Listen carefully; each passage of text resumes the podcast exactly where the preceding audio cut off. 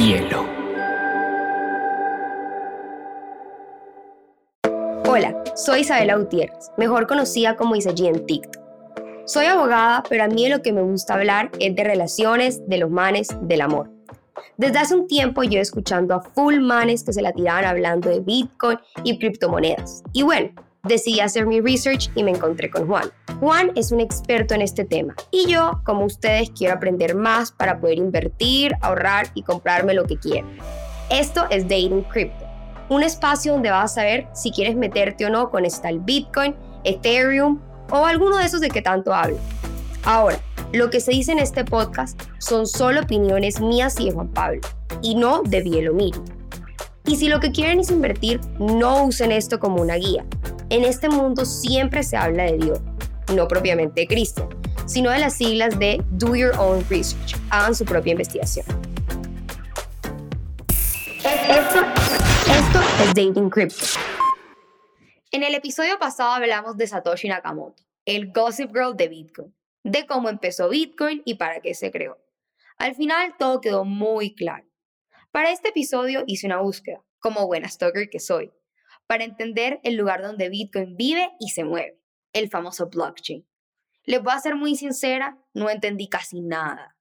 Así que, ¿por qué no empezamos por ahí? Y después podemos hablar de lo que son los exchanges y otros temas más íntimos de Bitcoin. La vez pasada empezamos a hablar del Bitcoin. Ya sabemos quién es Satoshi, hablamos de todo eso, pero yo sigo sin entender cómo funciona como tal la plataforma que sostiene el Bitcoin, o sea, que genera el Bitcoin, que maneja el Bitcoin. Sé que tiene que ver algo con blockchain, pero repito, no entendí nada de eso, o sea, se habla como en chino para mí. Bueno, vamos a simplificarlo. Entonces, blockchain, la traducción al español sería cadena de bloques. Básicamente esto es una cadena de bloques. Cada bloque es como, sí, suena fácil. Mira, antes de los computadores para llevar registro de transacciones, podíamos utilizar, por ejemplo, un cuaderno.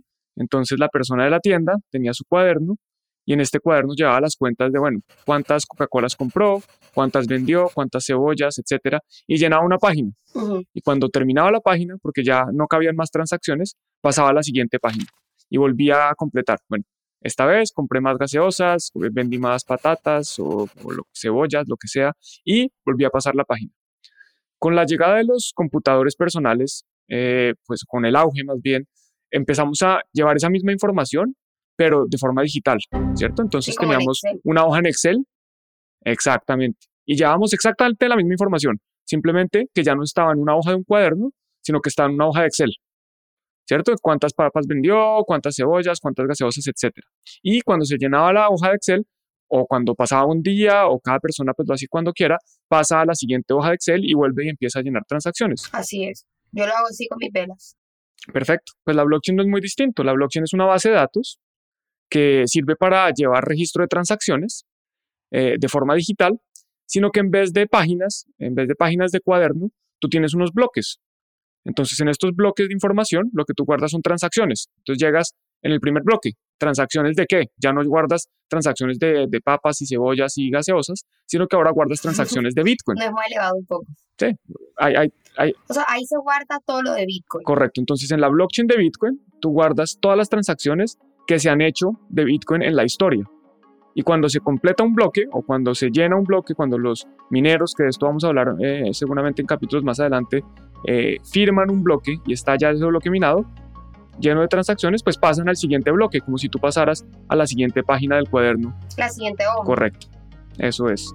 Y, esa, y, tiene otra particularidad, esa blockchain o esta base de datos no está en un computador, como tu hoja de Excel tú la tienes en tu computador, tú ahí guardas tus cuentas, sino que acá esta blockchain está en miles de computadores alrededor del mundo. Y todos estos computadores tienen exactamente la misma versión de la verdad.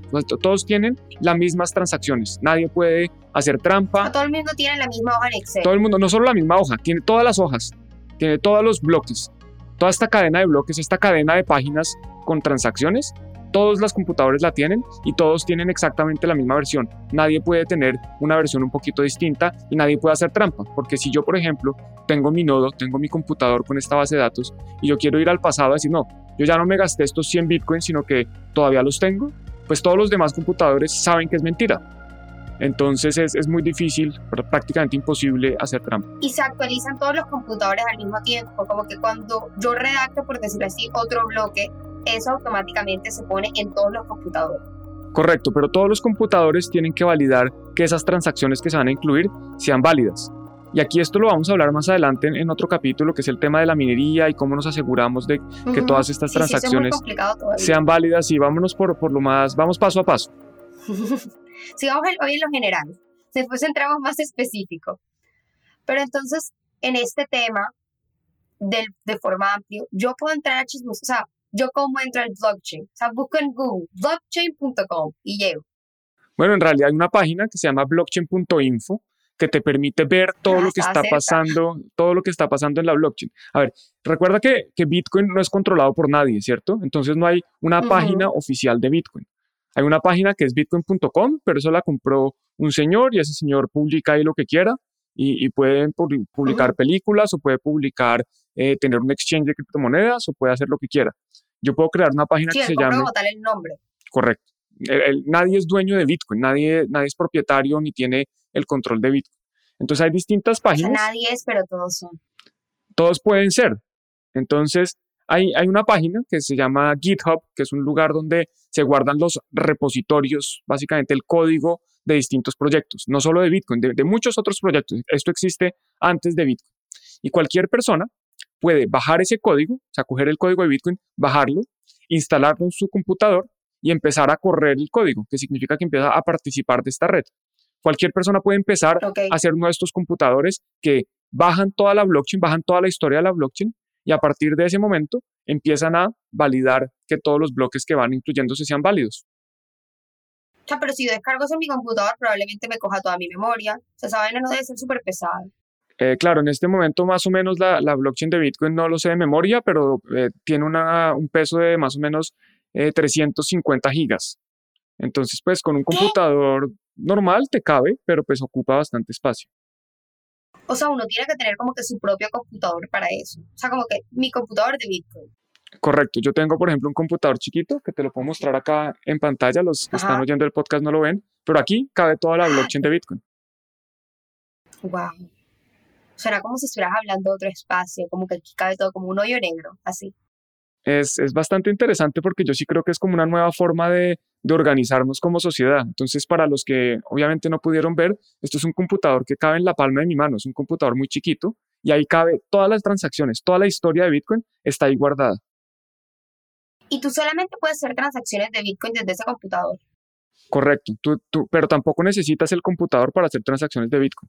Entonces, cada blockchain, hay distintas blockchains, la de Bitcoin es como la, la, primera blockchain y la más importante, pero hay otras blockchains que tienen pues otra base de datos. Básicamente es como tener otro cuaderno con otras transacciones. Entonces, si tú quieres hacer o ver la historia de esas otras transacciones, pues necesitas acceder a, a la otra blockchain. Entonces, en Bitcoin, voy a volver un poquito porque nos saltamos una parte. habíamos hablado de blockchain.info. Blockchain.info lo que te da acceso es saber el computador de ellos, es saber el nodo de ellos, qué es lo que tiene, que debería ser igual a lo que tiene el nodo mío. Pero entonces yo, si no quiero confiar en nadie, si no quiero confiar en, blockchain.com o eh, blockchain.info o muchas otras páginas, estos se llaman exploradores de bloques, yo puedo tener, yo puedo verlo directamente en mi nodo, directamente en mi ordenador, yo puedo ver todas las transacciones desde la primera que hizo Satoshi Nakamoto hasta las últimas que están eh, haciéndose en este momento. O sea, tú desde tu computador, por ejemplo, tienes la posibilidad de ver, por así, usando el ejemplo de Excel, cada documento de Excel, como que cada hoja de lo que alguien ha hecho que sería cada bloque. Yo puedo ver todos los bloques y puedo ver dentro de cada bloque todas las transacciones que hay en cada bloque, porque recuerda que un bloque es como una página y esa página tiene distintas transacciones y, y, cada, una, cada página tiene distintas transacciones de distintas personas. Entonces en un bloque puede haber una transacción mía enviándote Bitcoin o puede haber una transacción tuya enviándole Bitcoin a tu papá y puede haber una transacción de el mesero enviándole Bitcoin al restaurante. O sea, no tiene nada que ver con que un bloque sea restringido a un grupo de personas. Ok, solamente voy a decir algo. Bitcoin es el lugar excelente para que no, o sea, para que te pillen los cachos. Porque si tú le envías algo a la moza, alguien puede entrar, eso está abierto a todo el mundo, y tú entras a la hoja que es, al bloque que es, y ves a dónde se fue la transacción. Correcto, y por eso es que Bitcoin no es anónimo. Creo que lo hablábamos eh, en el episodio pasado o en el primero. Bitcoin es completamente público. Toda la información que todas las transacciones que hagamos en Bitcoin van a quedar ahí para siempre. Y a mí me sale como que el nombre de la persona que hizo la transacción o un número o algo. No te sale el nombre de la persona, pero te sale una dirección que está asociada a esa persona. Y yo con esa dirección puedo ver a qué está asociada esa persona. A qué persona está asociada, por decirlo así, como que yo entro a ese, a ese digamos así, como casilla Excel, donde me sale la transacción y ahí me aparece como la dirección de la persona que se dirige esa partecita del blockchain, esa, esa transacción.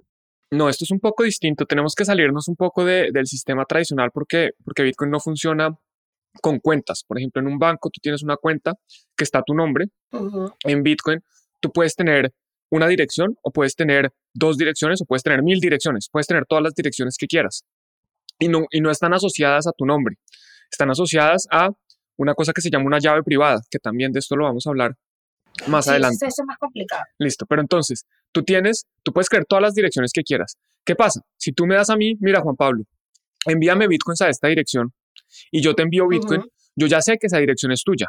Entonces yo puedo ver todas las transacciones que has hecho en el pasado utilizando esa dirección y todas las transacciones que vayas a hacer en el futuro utilizando esa dirección. Pero si tú creas otra dirección, pues yo no sé cuál es tu otra dirección. Ya no lo puedes ver. Exacto. Entonces, ¿qué pasa? Por ejemplo, si, si yo compro bitcoins en un exchange, en una plataforma de compra y venta de bitcoins, y, los, y les digo a esa plataforma, mire, envíeme los bitcoins a esta dirección que es la mía, pues esa plataforma sabe que, que, esos bitcoins son míos. Entonces esa plataforma sabe que esa dirección es mía y puede ver toda mi historia y puede ver todo mi futuro. Pero si yo no le digo a nadie y los compro, digamos que te, los compro a ti y solo tú sabes mi dirección, pues nadie más la sabe. Ok, es como que digamos así, si hay una página de intermedio, hay menos trans, o sea, hay, más transparencia en el tema porque pues la página almacena eso, como que es parte de la información. Sí, la, la, transparencia es completa, sin embargo, de nuevo no está asociado el nombre. Por ejemplo, si tú utilizas bitcoins para comprar un pasaje en una aerolínea, pues la aerolínea entonces ya sabe que esa dirección de la que estás pagando es tuya o está asociada a ti y, y así te puede seguir. Si tú pagas impuestos, por ejemplo, en El Salvador, que ya se pueden pagar impuestos con bitcoin, y eh, desde una dirección, pues el gobierno ya va a saber que esa dirección te corresponde a ti. Y así hay compañías que se dedican a anonimizar la blockchain, que se dedican a tratar de identificar quiénes son las personas que están detrás de cada dirección, porque adicionalmente tú vas dejando rastros. Cada vez que tú utilizas tu, tu computador, cada vez que te conectas a Internet, eh, estás dejando, por ejemplo, cuál es tu dirección IP. Y todo esto se puede rastrear y se puede... Tiene una dirección IP. Claro, todos tenemos una dirección IP. Cada vez que te conectas desde eh, tu ordenador, desde tu computador a Internet, eh, te conectas a través de una dirección IP que está asociada a tu casa. Ok, por ejemplo, si yo me conecto desde otra casa, se conecta a otra dirección IP. Correcto. Y por ejemplo, la blockchain de Bitcoin es similar a las otras, o sea, como que fue la que le dio origen a las blockchains de otras criptomonedas. Correcto, entonces recuerda que Satoshi Nakamoto nunca creó la palabra blockchain. La palabra blockchain nace después de, Satoshi Nakamoto. Él crea Bitcoin y parte de uno de los componentes que hace que Bitcoin funcione es, esa, es, esa, blockchain, que básicamente es este registro de transacciones que se van registrando en bloques, eh, todos conectados. Y eh, tú, como esto es código, como esto es código de programación y está disponible para que cualquier persona lo vea, pues cualquier persona puede bajar el código, modificarlo, hacerle pequeñas modificaciones y cambiar las reglas y lanzar una nueva blockchain. Entonces, por ejemplo, después de Bitcoin, eh, había unas personas que dijeron, no, yo considero que eh, hay una opción de hacer Bitcoin, un Bitcoin más rápido. ¿Qué vamos a hacer? Que en Bitcoin cada bloque se genera más o menos en promedio cada 10 minutos. Entonces tú tienes un bloque, una, una, página con transacciones, a los 10 minutos se genera otra nueva página con transacciones, a los 10 minutos se genera una nueva página. Alguien decía, no, yo quiero que en Bitcoin se puedan hacer más transacciones por segundo. Entonces, ¿qué voy a hacer? Ah, voy a hacer que los bloques se generen cada 2.5 minutos. En vez de cada 10 minutos, cada 2.5. Entonces se van generando bloques más rápidos. Y así también puedes hacer una blockchain que tenga bloques más grandes, donde quepa más información. O puedes hacer una blockchain donde se puedan escribir, además de transacciones, otras cosas más complejas, donde tú puedas montar, eh, por ejemplo, fotos, donde tú puedas crear una cosa que seguramente veremos mm. en capítulos mucho más adelante que se llaman contratos inteligentes. Y se pueden hacer, se pueden hacer muchas cosas con sí, este eso se escucha muy difícil. tipo de blockchain. Sí, eso lo vamos a ver. Vamos a ir construyendo conocimiento paso a paso. Juan, y por ejemplo, si yo quiero entrar al negocio del Bitcoin eventualmente, ¿Tú sientes que uno tiene que tener un mínimo conocimiento de cómo codificar o hacer algo así para poder comprar un Bitcoin o una fracción de Bitcoin? No, no hay que ser programador. Yo, eh, pues a pesar de que soy ingeniero, estudié programación mucho tiempo y, algo entiendo, pues no, no lo utilizo para esto. No hay que ser programador, no hay que ser financiero, no hay que ser matemático, nada para, para poder comprar, eh, vender y utilizar Bitcoin. Eso, eso es relativamente fácil porque hay aplicaciones que nos permiten esto. Es como decirte que para enviar un email tú necesitas saber programar. No, ¿por qué? Porque hay una plataforma, hay, hay muchas páginas que te permiten de forma muy fácil poner una dirección a la que vas a enviar un asunto, un cuerpo del email y le das clic al botón enviar y listo, se envía. Pues con Bitcoin se puede hacer algo muy similar porque hay gente que ha simplificado esta experiencia mucho para, para nosotros. Pero si yo compro desde el, pues uno desde el blockchain como tal no puede comprar el Bitcoin, no tiene que hacerlo a través de una persona o una página, ¿verdad? A ver, es que eh, hay, distintas formas de adquirir Bitcoin. La primera es minando, que lo vamos a ver eh, más adelante, que es básicamente... Más adelante, más adelante. Entonces lo vemos más adelante. Eh, las formas más sencillas de adquirir Bitcoin es comprándolo, donde tú puedes comprárselo, por ejemplo, tú me lo compras a mí, si tú me dices, Juan Pablo, yo tengo 100 mil pesos, 50 mil pesos, 200 mil, un millón, lo que sea que quieras, quiero comprar un poquito de Bitcoin para empezar a aprender, tú me consignas los 200 mil y yo te envío unas fracciones de Bitcoin a una dirección. Esa es una forma. También se puede hacer a través de plataformas de intercambio de, criptomonedas, que son como bancos de criptomonedas o como se llaman exchanges, que son prácticamente, la traducción sería como una bolsa. Entonces tú vas a esta plataforma, te registras, eh, demuestras tu identidad, consignas el dinero en la plataforma y cuando consignas el dinero ya puedes cambiar ese dinero en efectivo, digamos así, los pesos colombianos o los dólares estadounidenses o cualquier moneda que quieras por, eh, por bitcoins. Y ellos te guardan los bitcoins hasta que tú decides sacarlos a tu propia billetera, que también es otro tema que seguramente vamos a hablar. Un poco más, complicado. Pero por ejemplo, en esa transacción que estamos hablando, o sea, yo cómo sé que no me van a estafar. O sea, porque por ejemplo, yo entré a una página y me salía un letrerito en la página que compra Bitcoin aquí. Te aseguro que yo entro ahí y no me estafa. O sea, yo cómo sé que esa página es real, cómo puedo verificar que es Bitcoin Bitcoin y no como Bitcoin chimbo. Bueno, eso hay que tener mucho cuidado porque además de haber páginas chimbas y páginas estafadoras, que son la mayoría o son muchas, también hay páginas que se hacen pasar por páginas legítimas, que esto es lo que se conoce como los ataques de phishing. Entonces uno no debe hacer clic en links que le lleguen a uno al correo ni que estén por ahí en internet porque uno no sabe de qué se trata. Entonces hay, hay páginas... El catfish. Exacto. Hay varias páginas que, que, son ya de reputación, son exchanges que en algunos casos, por ejemplo, están regulados, que te permiten, te dan ese acceso. Entonces, lo que yo personalmente hago y recomiendo hacer es solo utilizar proveedores de, de alta reputación, así cobren un poquito más. Hay, hay exchanges que te van a decir, no, mire, yo no cobro comisión, pero yo no sé qué van a hacer con mi dinero. Entonces yo prefiero utilizar, hay unos exchanges que ya tienen varios años de existencia, que por ejemplo yo conozco a algunas de las personas que los corren y pues en esos exchanges son los que yo confío. O sea, ¿cuáles son los, digamos, top 3 exchanges que tú recomendarías? Bueno, podemos dejarlo para a ver si alguno de los exchanges se anima a patrocinar eh, el podcast, pero así por mencionar unos, digamos que en el, a nivel mundial, uno de los más conocidos. O sea, digamos, para que a mí no me estafen. Sí, bueno, perfecto. Para que no te estafen, por ejemplo, Binance o Binance, eh, como le dicen en, español algunas personas, es uno de los más reconocidos a nivel mundial. Hay uno, por ejemplo, que está listado en la bolsa de Estados Unidos, que se llama Coinbase. Eh, hay otro que, es muy reconocido, que entiendo que también vamos a hablar más adelante, que se llama Gemini o Gemini, que es creado por los hermanos Winklevoss. Y, y hay, hay, varios, hay varios exchanges alrededor del mundo. Yo trabajo en un exchange o trabajo con un exchange eh, en España que se llama Bit2Me o sea, Bit2ME, y, hay varios que, que, ya tienen cierta experiencia en esto. Y ellos, digamos, si te cobran una comisión por las transacciones que tú haces o como que una membresía, como, o sea, comparándolo, digamos, con un banco privado, te cobrarían comisión y una cuota de manejo o solamente como una comisión.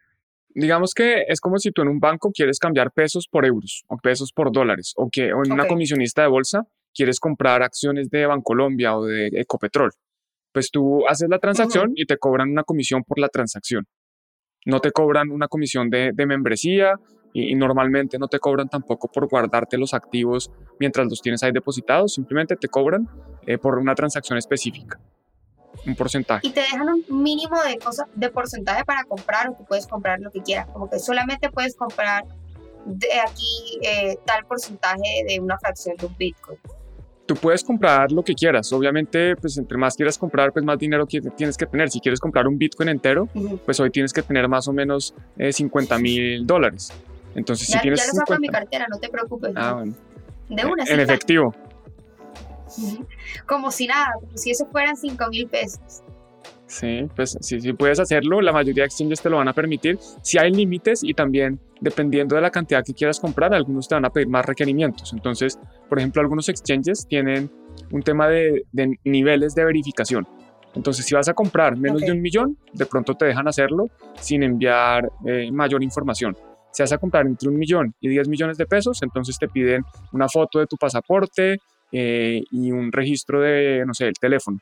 Y si vas a comprar más de 10 millones de pesos, te pueden pedir de pronto extractos bancarios o una cuenta a nombre tuyo que demuestre que esa es tu dirección o te van a pedir más información. Ok, es como que, digamos, comparándolo un poco con lo que yo siento que Satoshi aquí, yo creyéndome a mí de él, trató de hacer con Bitcoin, que era como descentralizar. Aún así, este tipo de páginas tienen un sentimiento centralizado al verificar de una cuantía u otra que tengan alguna relación bancaria, que puedan sostenerlo económicamente, como que para no cumplir los mismos errores que pasó en la crisis del 2008, como que aprendieron de eso. Bueno, aquí mencionas un tema que es clave y es que eh, los exchanges no son eh, necesarios, o más bien, cuando Satoshi Nakamoto crea Bitcoin, él no pretende que haya exchanges, o por lo menos no lo menciona. Los exchanges aparecen eh, para facilitar a las personas la compra, venta y almacenamiento y negociación de criptomonedas, pero no son necesarios porque tú me puedes comprar Bitcoin a mí o yo te puedo pagar por tus servicios en Bitcoin. Yo, por ejemplo, cobro por mis servicios en Bitcoin. Yo prefiero que a mí me paguen en Bitcoin a que me paguen en, dólares o en pesos o en euros. Entonces, en este momento, pues son como una puerta de entrada, pero el sistema como tal no lo necesita, a diferencia de los bancos que, que sí estamos de cierta forma obligados a utilizarlos. Si yo quiero en, Europa, por lo menos, eh, alquilar un apartamento, necesito tener cuenta bancaria. Si quiero sacar un teléfono, necesito tener cuenta bancaria. Si quiero pagar los servicios, eh, la gas, la electricidad, el agua, necesito tener cuenta bancaria. Bueno, aquí no estamos obligados. Aquí el que quiera tener cuenta en un exchange, puede tener cuenta en un exchange, pero el que no, no tiene ningún problema. Y también se me olvidó otra forma de adquirirlo, que son los cajeros de Bitcoin. Hay cajeros electrónicos donde tú vas, ingresas dinero en efectivo y te entregan Bitcoin. O puedes también pagar Bitcoin y te dan dinero en efectivo. ¿Y tú cómo entras a esos cajeros electrónicos? Esos son físicos. un cajero es Ah, ok, yo sí dije, porque para mí un cajero es físico, tengo que palparlo. Correcto. Y, si vas, por ejemplo, si buscas, hay páginas en internet que pones ATM, Bitcoin, Colombia, y te van a salir en Google Maps un mapa con distintos cajeros que haya en, distintas partes del país. No te puedo creer. O sea, acaba de descubrir un nuevo mundo. Sí, sí, sí, eso. Hay, hay varios. Y distintas marcas, y distintos precios, y distintas comisiones. Entonces, o sea, digamos así, con, con lo del ATM, para mí una persona que tal vez me cuesta un poco creer en, las páginas de internet, se vuelve hasta más confiable Bitcoin, o sea, se vuelve más real. O sea, yo sé que Bitcoin es real, pero me refiero, uno a veces tiene que ver las cosas para sentir que son reales. Sí, digamos que Bitcoin es intangible, es intangible, entonces es, real, existe, eh, nadie lo puede negar, si yo voy a mi nodo, a mi computador donde está la blockchain de Bitcoin, yo puedo dar ahí todos los Bitcoins y, veo que existen, veo quién los tiene, no, no qué persona, pero que en qué dirección están almacenados. Pero de acuerdo contigo, si, si una persona los ve en un cajero electrónico y ve que físicamente pone dinero físico, de pronto le queda más fácil de entenderlo, sí. Sí, yo siento que esa es la forma más para los ilusos, como que para los escépticos en el tema, es la forma más real de entender que es algo que existe, o sea, como que no es solamente una página en internet, pues, no que es una página en internet, pero una persona que no conoce el tema dice, hay una página en internet donde yo entro, doy mi dinero y espero que me den un tipo de moneda a cambio. O sea, esto lo hace más real. Correcto.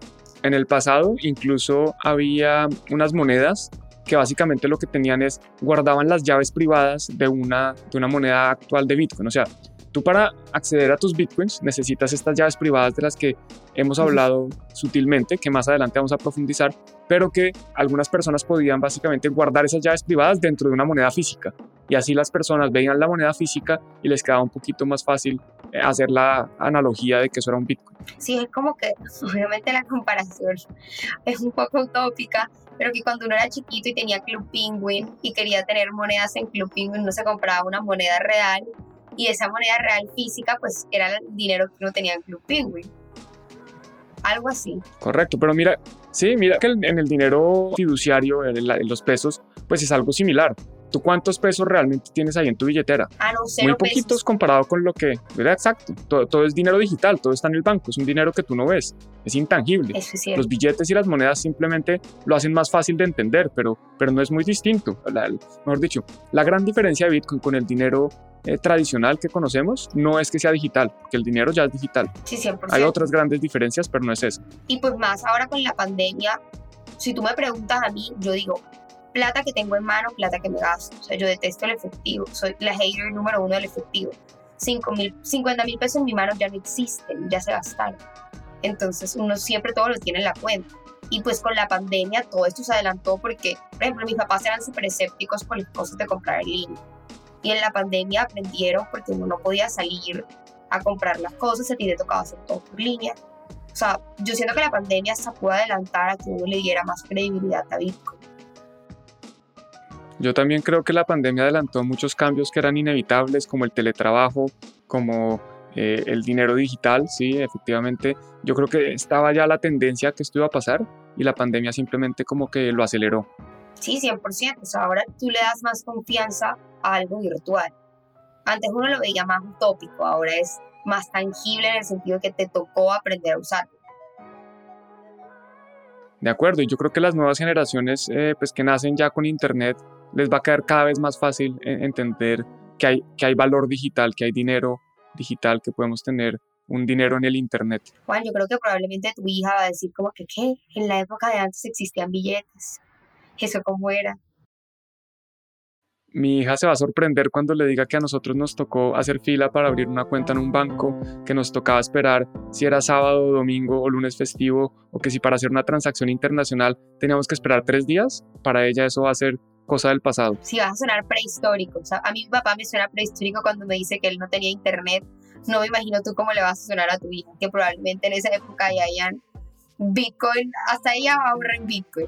Pues esa es mi meta, poder dejarle a, mis herederos por lo menos un Bitcoin a cada uno sería ideal. Ah, no, Juan, con Bitcoin están hechos de por vida, créeme. Con un Bitcoin está excelente. Bueno, pues hay que, hay que ahorrar, hay que trabajar para poder llegar a esa meta.